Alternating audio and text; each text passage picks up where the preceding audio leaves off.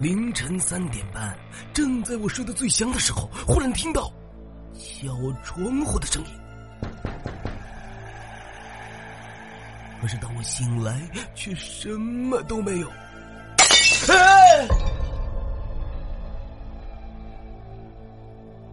欢迎收听圆童讲故事。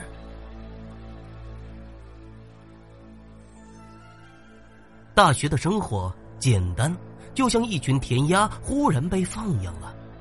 我在大学的时候参加了象棋比赛，一开始进组的时候就是想玩玩。可没想到进组后却成了名，不敢说没有输过，可别人却没怎么赢过我。直到他们请来了外援，门球组的一位退休老教授，陈伯。陈伯第一次看到我的时候一愣，捏呆呆的盯着我看了好久，看得我有些发愣。可能是因为被他看得心虚了，中了他的战术，连杀三盘，连输三盘。第一次我输的这么惨，本来以为陈博会因为我棋艺差再回去打门球，可没有想到的是，陈博却因为我放弃了打门球，专程来和我下象棋。一开始我还以为自己的棋艺入了陈伯的法眼，可后来才知道，陈伯之所以喜欢和我下棋，是因为我长得很像他的孙女儿。而且他的孙女儿棋艺也很好，有时候他和我开玩笑说，看着我的模样，怀疑他儿子在外面干了什么坏事陈伯也真的拿我当自己的孙子，处处照顾我。因为他的关系，我在学校也算是混得顺风顺水，也去过两次陈伯的家，在他家里面，我也见过他孙女的相片，确实有点像。我看着照片时想，如果我是女孩，也是这么漂亮吧。晚上回宿舍时，我也会在网上连网杀几盘。这几天有个女棋友，每晚都会找我连机杀一盘。一开始还没感觉怎么样，可后来发现这个女孩下棋的招式正好能破解陈博的招式，于是我来了兴趣。专用陈博的招式和他下，他总会见招拆招，应付的游刃有余。没过多久，我再和陈博下棋，陈博表现的就有些脑门子冒汗了。有时候，陈博看着我的棋盯上很久，然后问我这些招式是从哪里学来的。这下棋的棋风很像他的孙女。我也有些好奇，再回去和女棋友下棋，就试着给她留言，加了一个 QQ 号。在 QQ 上，我俩聊天倒是很投缘，也有共同的言语。时间久了，我问他的姓名，要他的照片，每次都被他拒绝了。后来再和他下棋，我就只杀他的士和炮，不管结局如何，只要杀完了他的士和炮，我就认输退出。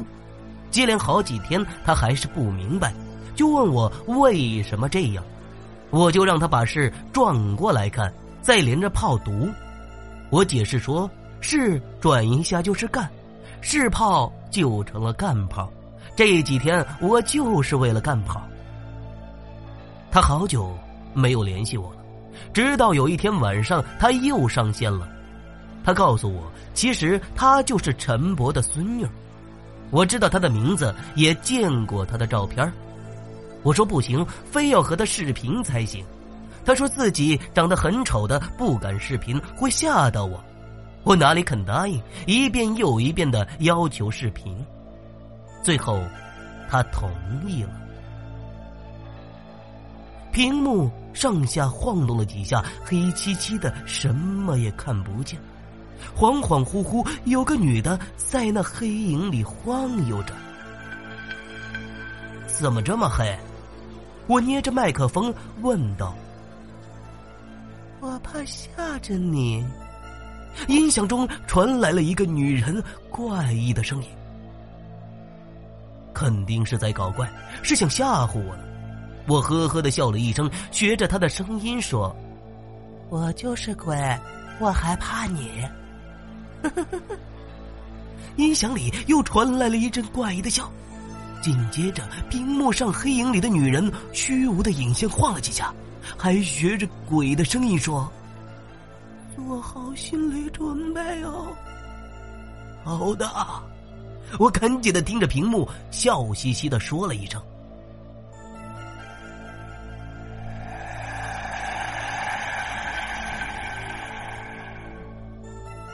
随着一阵怪异的叫声，屏幕忽然变亮了，一张诡异恐怖的女人脸出现在屏幕上。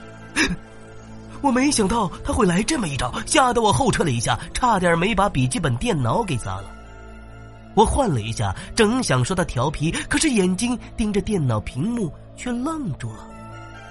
那个女人怪异的脸竟然在扭曲着，像是钻出屏幕一样。我怀疑的摸着电脑屏幕，确实有凹凸感。我赶紧的退后了两步，尖叫出声，灯泡忽然爆裂，发出“砰”的一声响，房间里立刻的暗淡了下来，只有电脑屏幕上扭曲爬出来的女人和女人的笑声。我爷爷没告诉你，我早在一年前就死了吗？别别别别别过来！我哆嗦着。你不是要干炮吗？女人已经爬到我的面前，用铁青的脸对着我说：“我不过来，怎么干炮啊？”说完，她一下就扑到了我的身上。剩下的，我只记得女鬼在我身上各种的扭动，就什么也不记得了。第二天早上，我起床找出来袜子，捏着丢到了一旁。太臭了！穿好了衣服，我扭了一下屁股，踮了几下脚。我要买一条裙子和一双高跟鞋。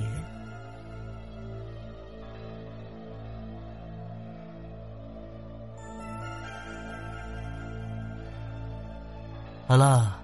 故事到这里就结束了，演播袁童，编辑李杰伴，感谢您的收听，咱们明天不见不散。